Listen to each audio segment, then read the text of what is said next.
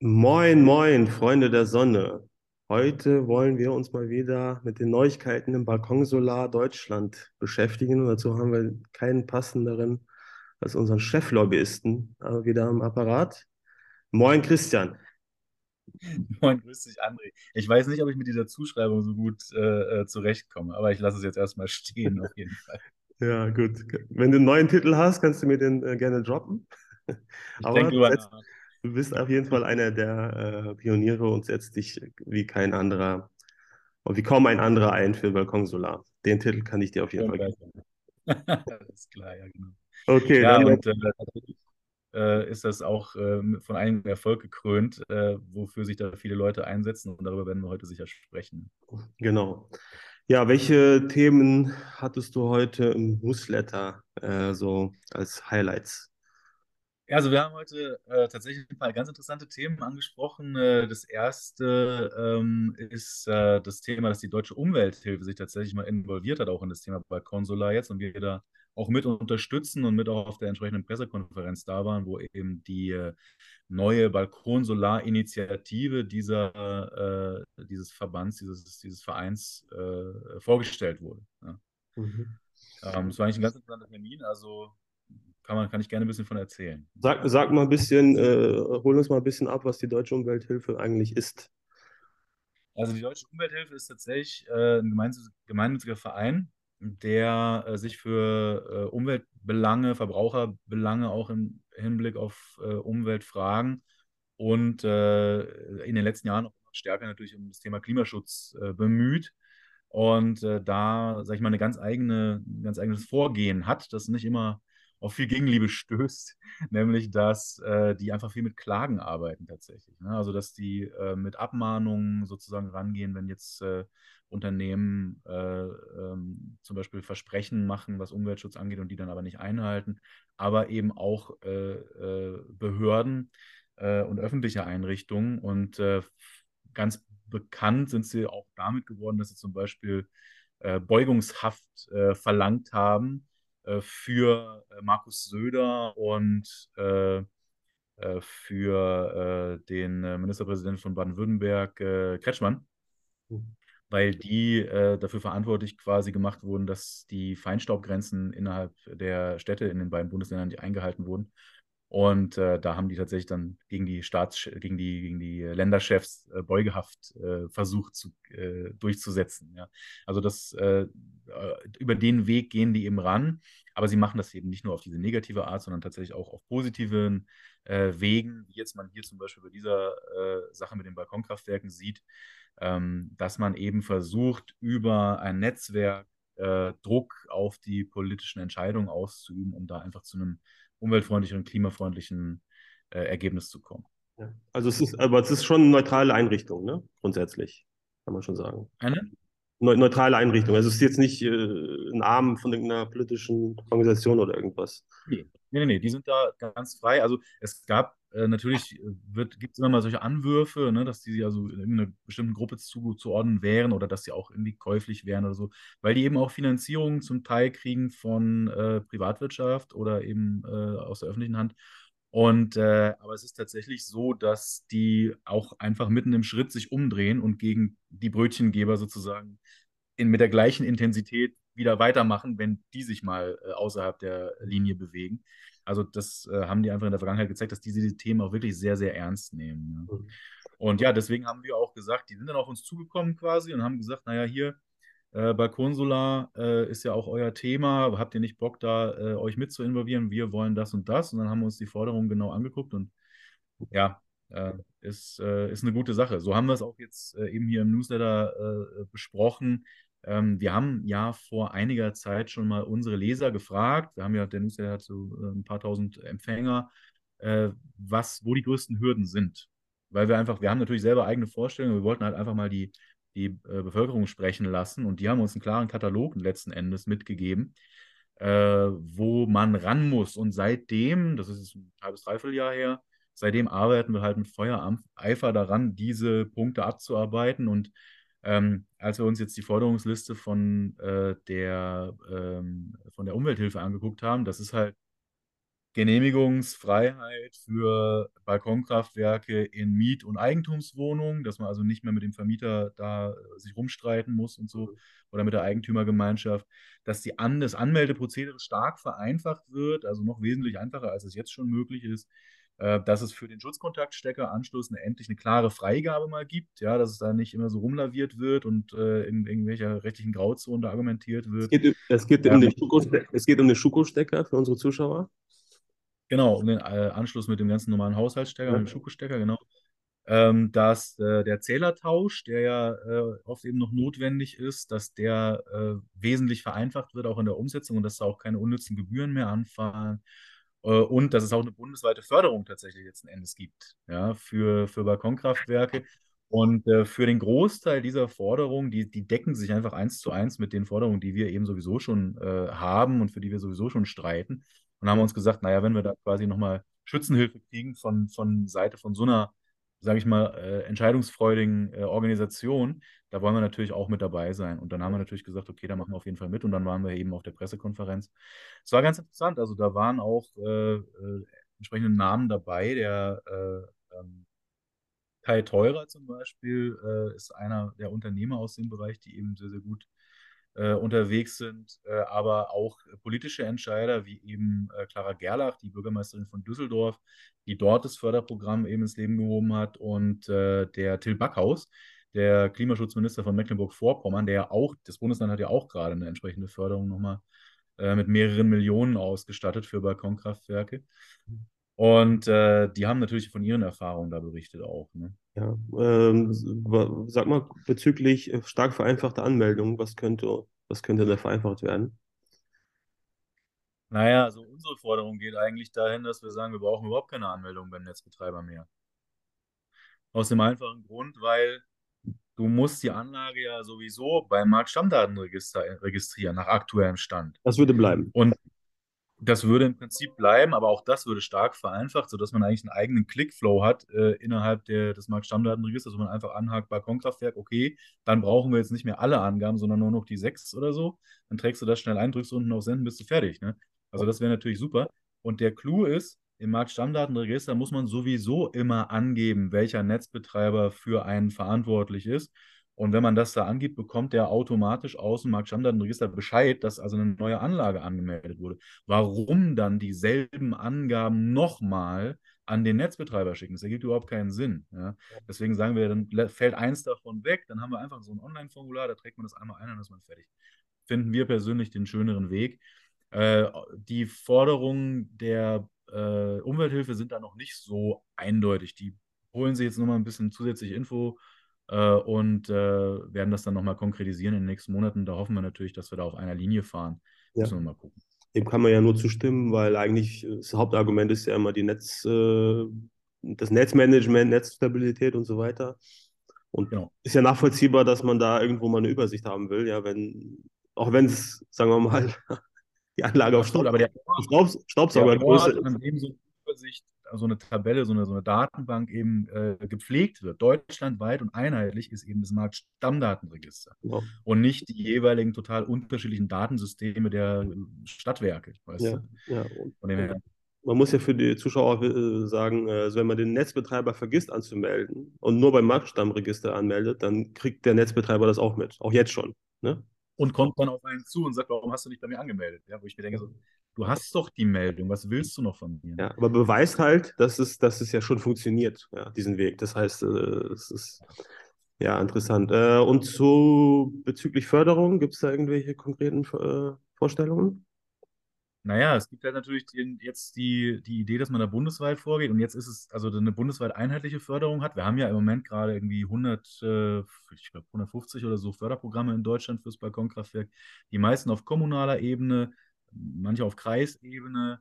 Äh, zwei Bundesländer äh, äh, fördern jetzt schon, Mecklenburg-Vorpommern, wie gesagt, und Schleswig-Holstein. Äh, und äh, das ist halt auch alles wieder ein Flickenteppich. Ne? Jeder will irgendwie was anderes, dann wollen sie alle hinterher noch, dass man ein Foto hat und vielleicht ein kleines Interview, damit sie auf ihrer Web Stadt Stadtwebseite damit angeben können, wie toll das alles funktioniert hat und so.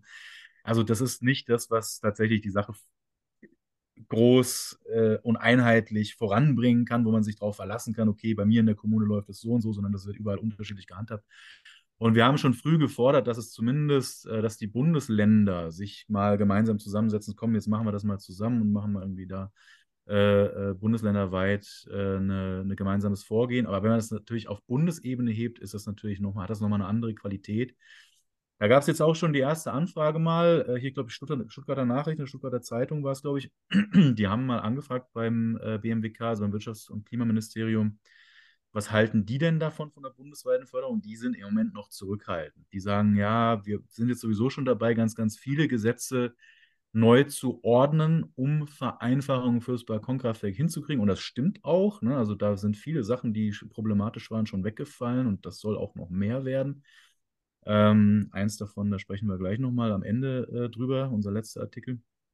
Und äh, äh, deswegen sagen die, wir wollen jetzt noch nichts Neues anfassen. Wir haben mit den bestehenden Aufgaben schon so viel zu tun, bevor wir jetzt uns da nochmal um so eine Förderung kümmern, wollen wir erstmal das abarbeiten. Ist auch irgendwo verständlich, aber das darf man halt nicht aus dem Auge verlieren. Es ist trotzdem eine sinnvolle Sache.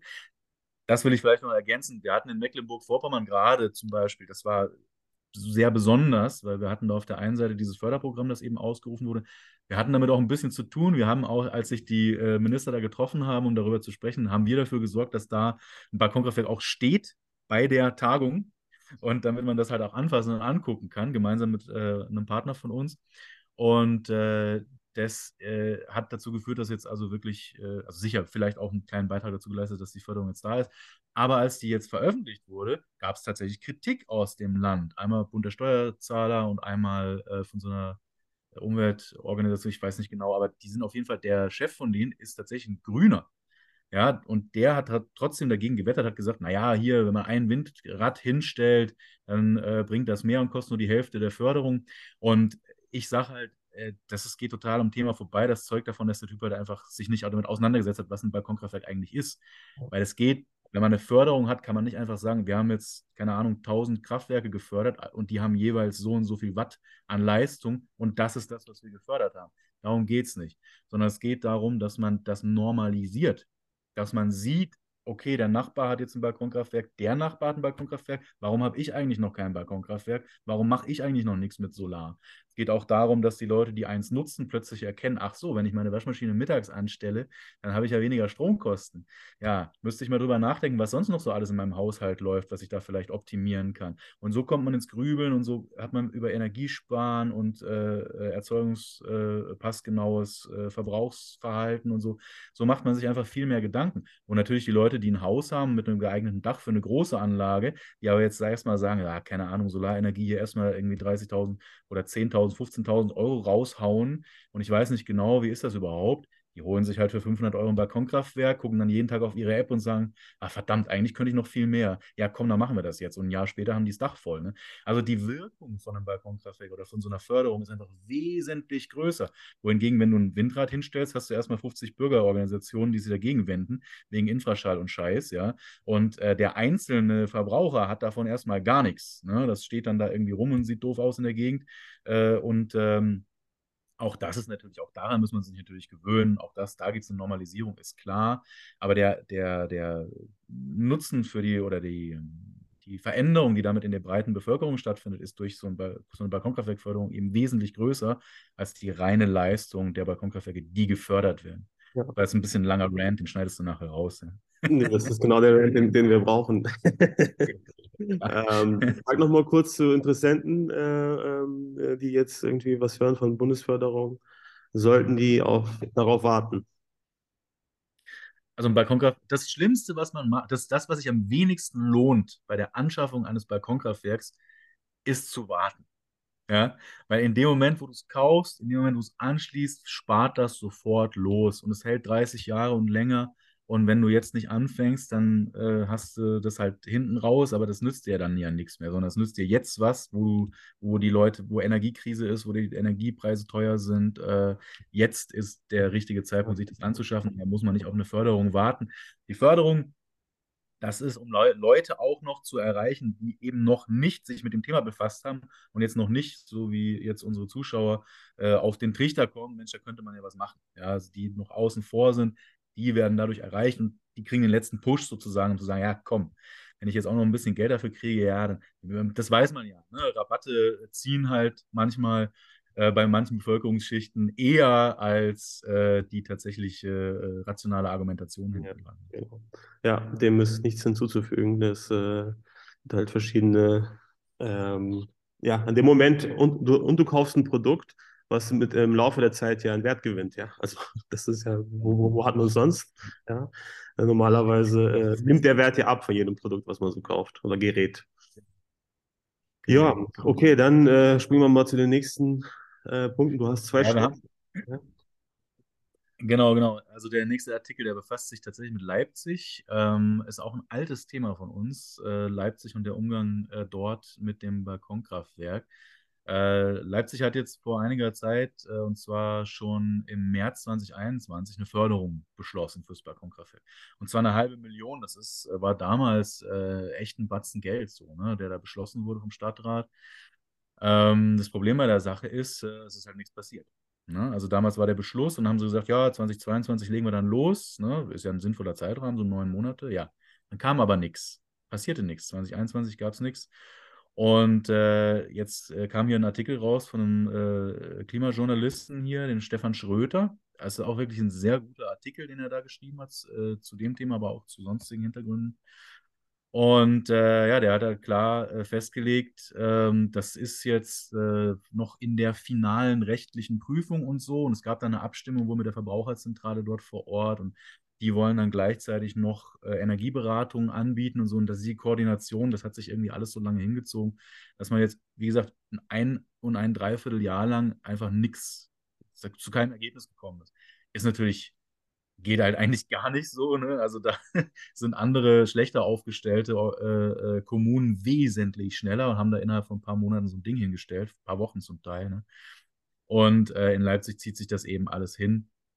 Es ist auch so, wie gesagt, das war immer ein gemischtes Verhältnis. Wir hatten damals, als wir verhältnismäßig frisch angefangen haben, die Leute, die, äh, an die Netzbetreiber mal abzutelefonieren und zu gucken, wie sind die so drauf und würden die auch ihre Anmeldung entsprechend vereinfachen, äh, hat Leipzig zu uns gesagt, äh, nö, also machen wir nicht. Und wenn wir rausfinden, dass irgendwo ein nicht angemeldetes Gerät ist, dann stellen wir den Leuten den Hausstrom ab. Okay. So haust, haust einfach mal raus so eine Aussage. Ne? Rechtlich überhaupt nicht haltbar, aber haben sie damals halt gesagt. Ne?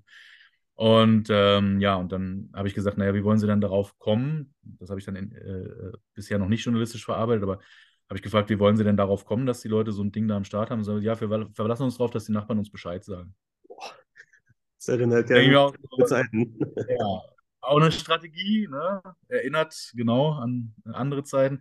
Ja, aber gut, es ist, wie gesagt, mittlerweile ist das anders. Äh, die, der Netzbetreiber hat da die Anmeldung vereinfacht und so. Man merkt einfach, dass sich jetzt hier einfach einiges tut äh, und äh, dass da so ein Umdenken ja. stattfindet, ne, was eine gute Sache ist. Genau, das untermalt dann nochmal den Punkt davor. Wartet nicht auf irgendwelche Förderungen. Die Förderungen sind in der Regel eh nur 100, 200 Euro. Das ist genau das, was ihr in einem Jahr spart. Ja, also.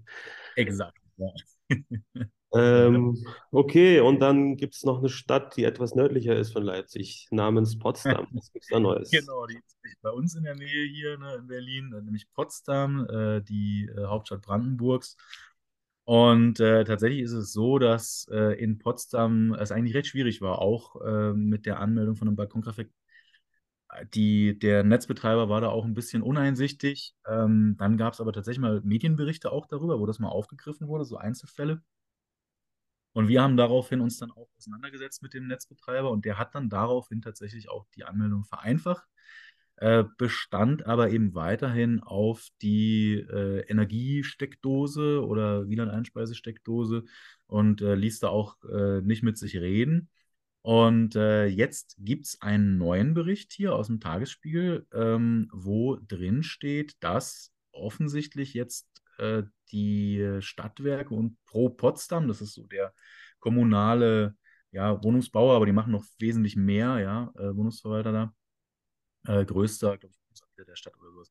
Äh, dass die eben sich jetzt zusammengesetzt haben und über einen sogenannten äh, Gestattungsvertrag verhandeln, wo es eben darum geht, dass unter bestimmten Bedingungen auch ganz normal der Anschluss über äh, Schutzkontakt, äh, Steckdose da möglich werden soll.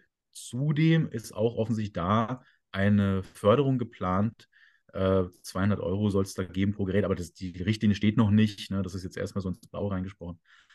Müssen wir mal gucken, wie äh, es läuft. Ne? Aber das ist schön zu sehen, dass eben auch jetzt so wie in Leipzig eben auch, auch in den Kommunen die, oder Regionen, die ein bisschen länger brauchen, jetzt äh, endlich die äh, Vernunft einsetzt und die letzten sinnvollen Schritte jetzt wirklich getan werden. Ja, ja echt. Ja, es tut sich was. Ähm, so, da springen wir aber auch direkt äh, zum letzten Punkt, den ich auch interessant finde. Das ist ja, ja, genau. ist ja so, dass wir ähm, mit viel Austausch sind mit Kunden. Ich würde mal sagen, ist jetzt nicht die nicht, wird nicht zu den Top 3 äh, Pain Points äh, gehören, aber vielleicht zu den Top 5. Äh, ist die Zählerproblematik. Äh, was, wo mhm. sind wir da? Wo stehen wir da zurzeit? Was gibt es da? Ja, da ich, ganz, ich will wirklich nur ganz kurz ausholen, weil da muss man ein bisschen mehr dazu erzählen. Also bei den Stromzählern ist es ja so, wenn man mehr erzeugt, als man zu Hause gerade verbraucht, beispielsweise das Balkonkraftwerk ballert halt runter, man ist im Sommer aber auf dem Malle und äh, säuft Sangria, ja, und hat zu Hause alle Kippschalter umgelegt und den Gefrierschrank abgetaut, dann wird eben mehr erzeugt, als man verbraucht. Und die alten Zähler, die gusseisernen Teile mit der drehenden Scheibe drin, die fangen dann an rückwärts zu laufen. Das ist halt nicht so geil. Das ist halt wie beim Auto bei der Kilometeruhr auch. Ne? Das ist halt auch nicht so richtig legal, sage ich jetzt mal. Und äh, deswegen werden halt diese Zähler ausgetauscht, auch damit natürlich der Netzbetreiber messen kann, wie viel Energie äh, ist, äh, wird jetzt quasi eingespeist, wie viel Verbrauch hat man tatsächlich, weil bisher werden äh, Haushaltsverbräuche und auch dadurch die vom Netzbetreiber zu bereitzustellende Energie anhand von Standardlastprofilen berechnet, die irgendwie schon zig Jahre alt sind. Also das ist alles nicht mehr aktuell und akkurat. Und äh, deswegen soll man das jetzt eben digitalisieren und die alten Zähler rausnehmen und stattdessen so digitale reinmachen, die eben auch in beide Richtungen messen können und auch dann den Strom aus dem Balkonkraftwerk quasi, der eingespeist wird, nicht mehr verrechnen mit dem, der tatsächlich verbraucht wird, sondern beides separat anzeigen kann. Ne? Sodass es da eben keine Verfälschung mehr gibt. So. Und um das, äh, um diesen Austausch irgendwie zu machen, ähm, das gab es ein großes Gesetz von 2016, Digitalisierung der Energiewende. Und da wurde nicht nur beschlossen, dass eben die alten Zähler alle durch digitale ersetzt werden müssen, sondern auch, dass ab einer bestimmten Größe der Anlage, bei, äh, bei Solarkraftwerken sind es 7 Kilowatt Peak, aber auch bei ab einem bestimmten Verbrauch, nämlich 6000 Kilowattstunden im Jahr Verbrauch, dass ab dann es nicht mehr reicht, dass man nur einen digitalen Zähler hat, sondern man braucht einen Smart Meter oder eine intelligente Messeinrichtung, die dann auch noch so eine drahtlose Kommunikationsschnittstelle zum Netzbetreiber hat, wo direkt die Daten hingeschickt werden. Dass niemand mehr kommt einmal im Quartal oder sonst wie und die Dinge abliest, sondern dass man quasi live immer den aktuellen Verbrauch hat, ja, mhm. in gewissen Intervallen. So, und äh, das Problem bei der Sache ist, das ist ja sicherheitstechnisch relevant. Denn wenn jemand, wenn das in die falschen Hände gerät und jemand weiß, oh, du hast seit einer Woche deine Lampe nicht mehr angemacht, da wirst du wohl außer Haus sein. Das ist ja praktisch, ja. Ähm, das willst du nicht unbedingt, dass jemand weiß, äh, äh, wie du zu Hause deinen Strom verbrauchst, der das nicht wissen soll. Ne? So, deswegen gibt es da bestimmte Sicherheitsgrenzen, aber die waren halt sehr, sehr strikt. Und äh, da war auch das mit der Prüfung war ein bisschen schwierig und so. Und deswegen gab es dann immer so ein Hickhack, darf man jetzt loslegen schon, darf man nicht loslegen, weil es mussten drei Betreiber dieser Kommunikationsgateways zertifiziert sein von Bundesamt für Sicherheit in der, in der Informationstechnik, bevor man eben loslegen konnte, das alles jetzt umzubauen. So, diese ganzen neuen Zähler einzubauen. Und das war halt bisher nicht der Fall. Dann war es kurz der Fall, dann war es wieder nicht der Fall, weil es vom Gericht gekippt wurde, etc. etc. So, und jetzt hat Habeck gesagt, äh, unser Wirtschaftsminister, ich habe die Schnauze voll. Wir legen jetzt los, ihr könnt mich alle mal. Und dann hat er hat sein Ressort halt irgendwie ein Gesetz zusammengeschrieben, also eine Änderung des bestehenden Messstellenbetriebsgesetzes, wo er drin steht, pass mal auf, es reicht jetzt, wenn einer zertifiziert ist, dann können wir direkt mit dem loslegen.